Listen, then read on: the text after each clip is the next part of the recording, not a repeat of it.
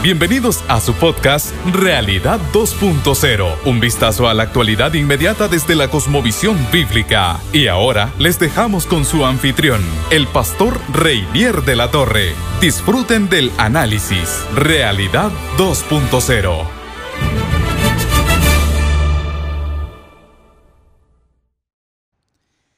Sea muy bienvenido a nuestro podcast Realidad 2.0. Qué alegría, qué privilegio, qué bendición, como siempre le digo, el poder llegar hasta sus oídos, el poder estar acompañándole y poder estar compartiendo con usted en estos pequeños minutos, en estos pocos minutos que dedicamos al análisis de la realidad, al análisis del mundo que nos rodea, ese mundo vibrante, emocionante, desafiante, a veces también demandante, difícil, ¿verdad?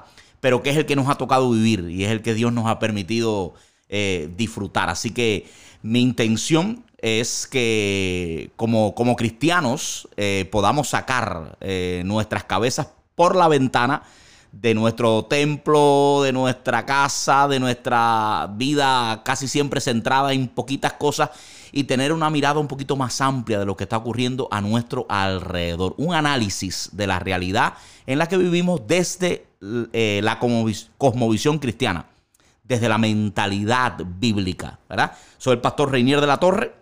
Y como estos son de los primeros podcasts que hacemos, pues me estoy presentando casi siempre por si acaso alguien eh, no, no conoce, pastor de la comunidad cristiana Vida en, en la ciudad de Houston, Texas. Hoy vamos a hablar de un tema interesante. Hoy vamos a comenzar ya hablar de características eh, particulares de nuestra sociedad, de cosas que están pasando a nuestro alrededor. Eh, hemos invertido algunos, algunos episodios en hablar un poquito acerca de qué cosa es cosmovisión, qué cosa es mentalidad bíblica, toda vez que forma parte de la descripción de este podcast, pero hoy ya vamos a entrar de lleno en características interesantes de nuestra, de nuestra realidad. Y le he traído un tema muy interesante. Yo estaba muy deseoso de hablar de esto, de verdad que sí, de traducir todas estas cosas a un lenguaje un poquito más común, de, la persona común, ¿verdad? Y no esos términos grandes con que generalmente los escuchamos.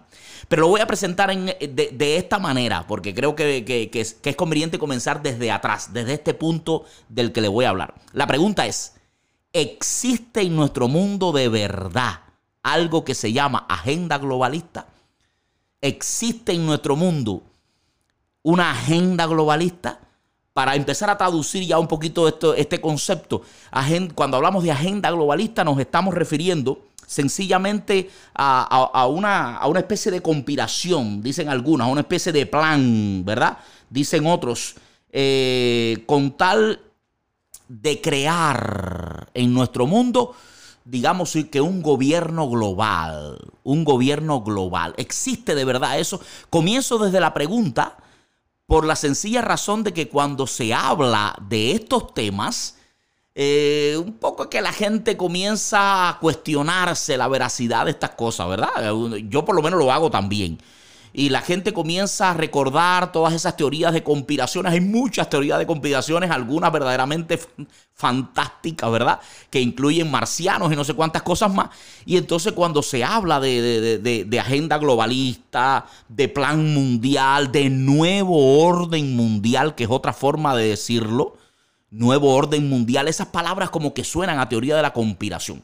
Si además de esto le unimos a que la mayoría de los cristianos cuando se habla de esto se erizan un poquito, nos rizamos un poquito porque empezamos a relacionarlo con profecías, profecías bíblicas, ¿verdad? Que hablan acerca de un gobierno mundial, de un gobierno del anticristo, que, que comienzan a hablar también o que hablan también de una paz y una seguridad que se iba a disfrutar aparentemente justo antes del fin. Y todo eso, por supuesto, despierta la suspicacia, despierta la suspicacia de los cristianos y nos pone a dudar de que, de que estén ocurriendo ya eh, asuntos como, como ese del que estamos hablando. Por tanto, hoy creo que la pregunta es válida. La pregunta es válida y nos la podemos hacer en este, en este día. O sea, ¿existe de verdad algo así? ¿Está en movimiento realmente algún mecanismo que involucre personas, dinero, instituciones, toda una serie de cosas destinados a crear una especie de gobierno mundial, a cambiar el orden tal y, y como lo conocemos? La respuesta, quiere, para ser sincero, yo diría sí. Yo diría que sí. Yo diría que sí. Y eso es parte de lo que quiero compartir con usted eh, en, este, en este podcast. Es parte de lo que, lo que yo quería hablarle.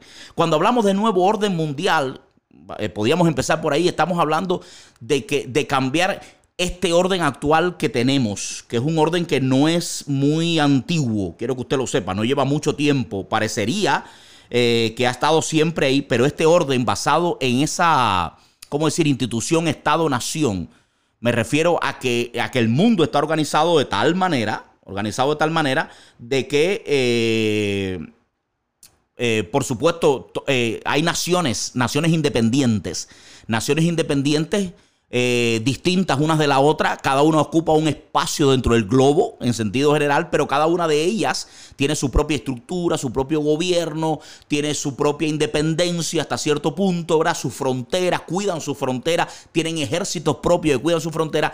Esa, ese orden tal y como lo conocemos mm, existe hace solo unos siglos, eh, solo unos siglos, un par de siglos atrás de tal manera que no estamos hablando de algo que uno diga, es tonto pensar que se puede cambiar para nada. No existía antes y puede, puede dejar de existir también, ¿verdad? Así que es una, es una eh, realidad, una realidad que puede suceder. Pero volvemos a la pregunta, ¿existe o no existe? ¿Hay señales de que exista o no exista? Bueno, quiero compartir con usted alguna... Eh, alguna noticias o alguna, eh, eh, algunos eventos a nuestro alrededor que apuntan hacia ahí. Si usted es una persona un poquito eh, perspicaz o, una persona que no se deja llevar por lo primero que le dicen, no cree, una persona que no es crédula, pues nos interesa ver esas señales y no dar por sentado las cosas la, la primera vez que las recibimos, ¿verdad? La primera vez que las escuchamos. Eh, comienzo desde, por, desde adelante o desde atrás hacia adelante, ¿verdad? Comienzo desde, desde, ahora, desde hace unos días, hace apenas dos días atrás, eh, salió la noticia de que el secretario general de la ONU estaba proponiendo, estaba proponiendo precisamente la creación de un gobierno mundial. Mire usted qué interesante. Secretario general de la ONU proponiendo la creación de un gobierno mundial. O sea, está aprovechando los acontecimientos que están, que están sucediendo a raíz del COVID-19, el reto que el COVID-19 representa para aquellas naciones, ¿verdad? Para todas las naciones que lo están enfrentando y está hablando de la necesidad de crear una institución mundial, un gobierno mundial que sea más efectivo a la hora de enfrentar situaciones como este tipo de pandemia global. O sea, cuando uno escucha cosas como esa y cuando uno escucha que tenga razón o no, no es lo que estamos discutiendo ahora, pero tenga razón o no, se aprovecha enseguida el marco que provee una situación como esta para lanzar la propuesta de una manera seria y sobre todo por alguien que tiene, por supuesto, mucho peso en, las decisiones mundiales, pues uno se pone a pensar que algo debe haber, algo debe haber, ¿verdad? Detrás de cada una de esas cosas. Un poquito más atrás, hace unos días atrás prácticamente, el Papa Francisco publicó su encíclica. Creo que es la tercera que publica. Hay algunos sitios eh, en internet que yo estaba mirando que decían, el Papa publicó una carta. No, no, no, no. Vamos a, centrarnos. No es una carta cualquiera.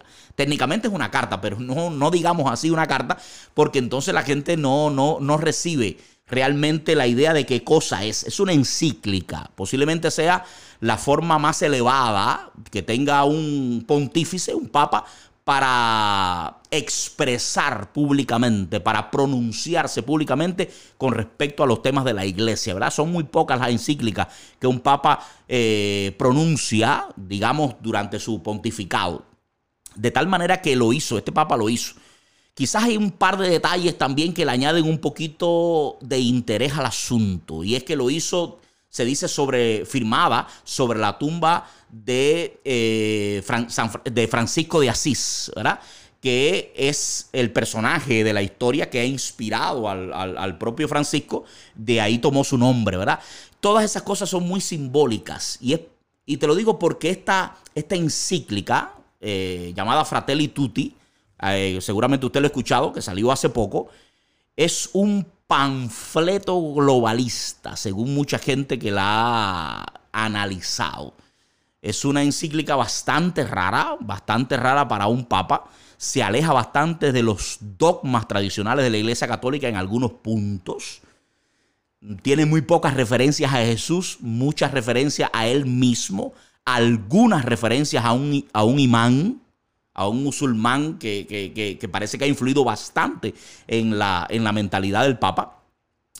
Y sobre todo tiene algunas referencias a, uno, a, varios de esos dogmas importantes de la agenda globalista que más adelante podemos hablar o en algún momento eh, podemos hablar de estas características. Así que eh, mire, mire qué interesante. El secretario general de la ONU, el Papa, eh, cuando uno va uniendo cabos, ¿verdad? Se habla mucho de esa agenda globalista también a raíz de otros, de otros personajes. Traigo ahora otro personaje del cual no voy a dar detalles porque podríamos, eh, se extendería demasiado esto, que quiere, siempre quiero dejarlo corto, pero podemos hacer otro episodio hablando de ese personaje, el famoso George Soros, quien desde, hasta hace poco estaba en las sombras, pero que ahora poco a poco, cada vez más, está saliendo a la luz. Personaje famoso, por supuesto, por su episodio de haber, eh, de haber hecho esas especulaciones eh, monetarias bien, bien beneficiosas para él, en las que adquirió el sobrenombre del hombre que quebró al Banco de Inglaterra y que con tanto dinero y tanto poder se ha dedicado cada vez más abiertamente, cada vez más públicamente, eh, a influir en las políticas, en los gobiernos, en las naciones independientes. A, influir desde, la, desde, la, eh, desde lo abierto hasta lo escondido, ¿verdad? Eh, sobre, sobre el cambio de gobiernos y las leyes que se aprueban y toda una serie de cosas en favor de lo que sería un gobierno mundial. Así que este, este George Soros es muy interesante, no, no le voy a dar muchos más detalles porque ya le digo, nos tomaría mucho tiempo.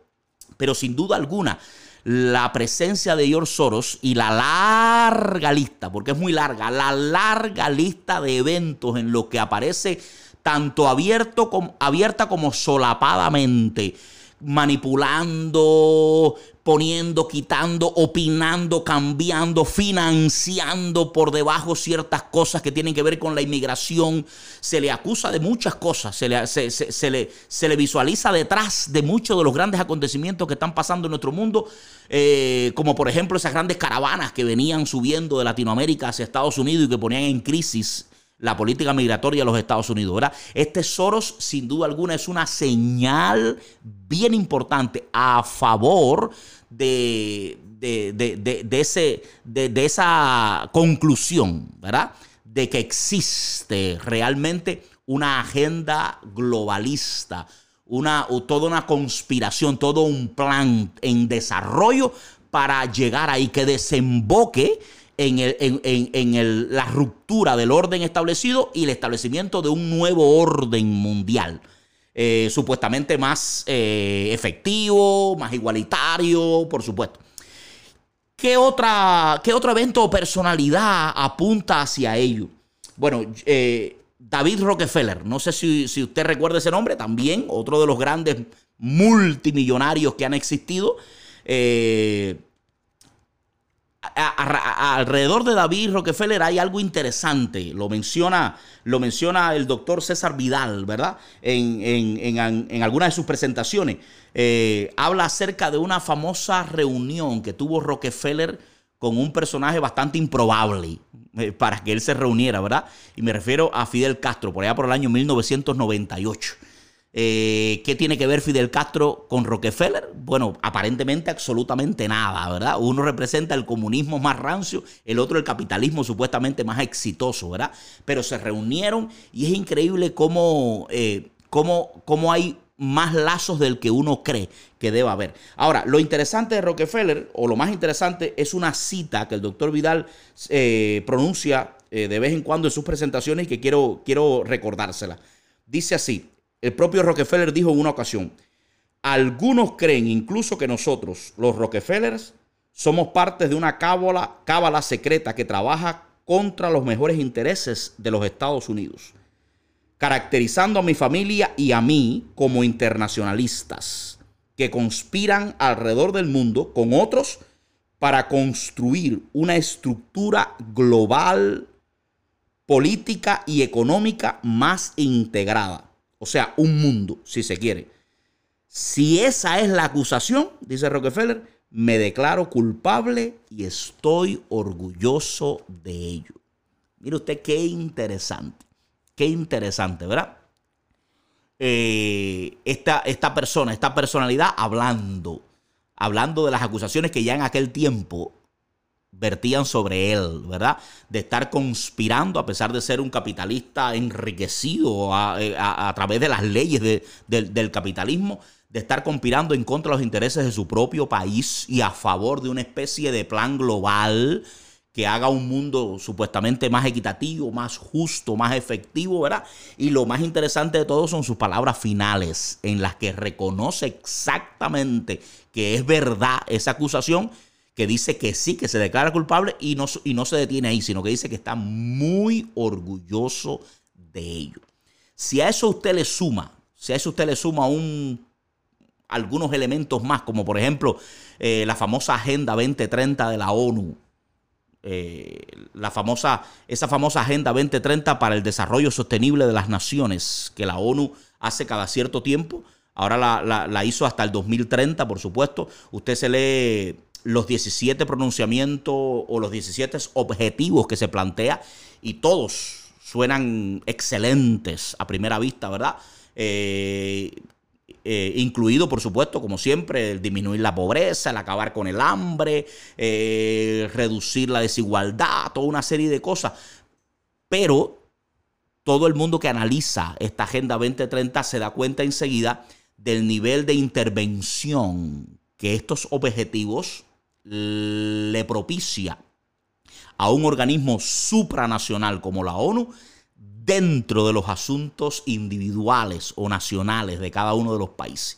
Así que mucha gente eh, ve a esta agenda eh, para el desarrollo sostenible, Agenda 2030 de la ONU, como un instrumento más dentro de ese plan general, ¿verdad? De crear ese gobierno mundial, ese, ese, ese nuevo orden mundial eh, con que la gente sueña. Uno puede preguntar, bueno, ¿y para qué un nuevo orden mundial? ¿Y de dónde sale la fuerza y el motor que impulsa eso? ¿Y qué es lo que hay detrás de esas cosas?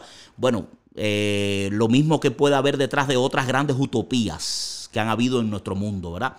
Te recuerde que en nuestro mundo hay una característica interesante y es que muchas veces la gente reacciona a la realidad, a los problemas de la realidad, a, la crudeza de la realidad, a lo difícil del mundo real y comienza a proyectarse entonces en función de utopías, en función de fantasías, que ellos las ven posible, las ven creíbles, las ven realizables y empiezan a hacer, son capaces de hacer cualquier tipo de sacrificio con llegar, con tal de llegar a la materialización de esas utopías. Por supuesto, la historia ha demostrado que cuando se empiezan a implementar esas grandes utopías, el sueño se desdibuja, el globo se pincha, el castillo de naipes se cae y realmente lo que queda son, en vez de lindos sueños, son grandes y crudas pesadillas para las personas. Lo cierto es que, lo cierto es que esta agenda globalista, este plan, tiene algunos dogmas trabajando, eh, eh, eh, en los que están trabajando y, que a su vez trabajan para la agenda también, ¿verdad? Porque ayudan a, ayudan a impulsar este tipo de, este tipo de, plan en, los cuales podemos ir hablando o vamos a hablar en este, en este espacio porque son características inherentes y importantes, fundamentales del mundo en el que estamos, como por ejemplo, solo para mencionar algunos, la, la, la, ideología de género, ¿verdad?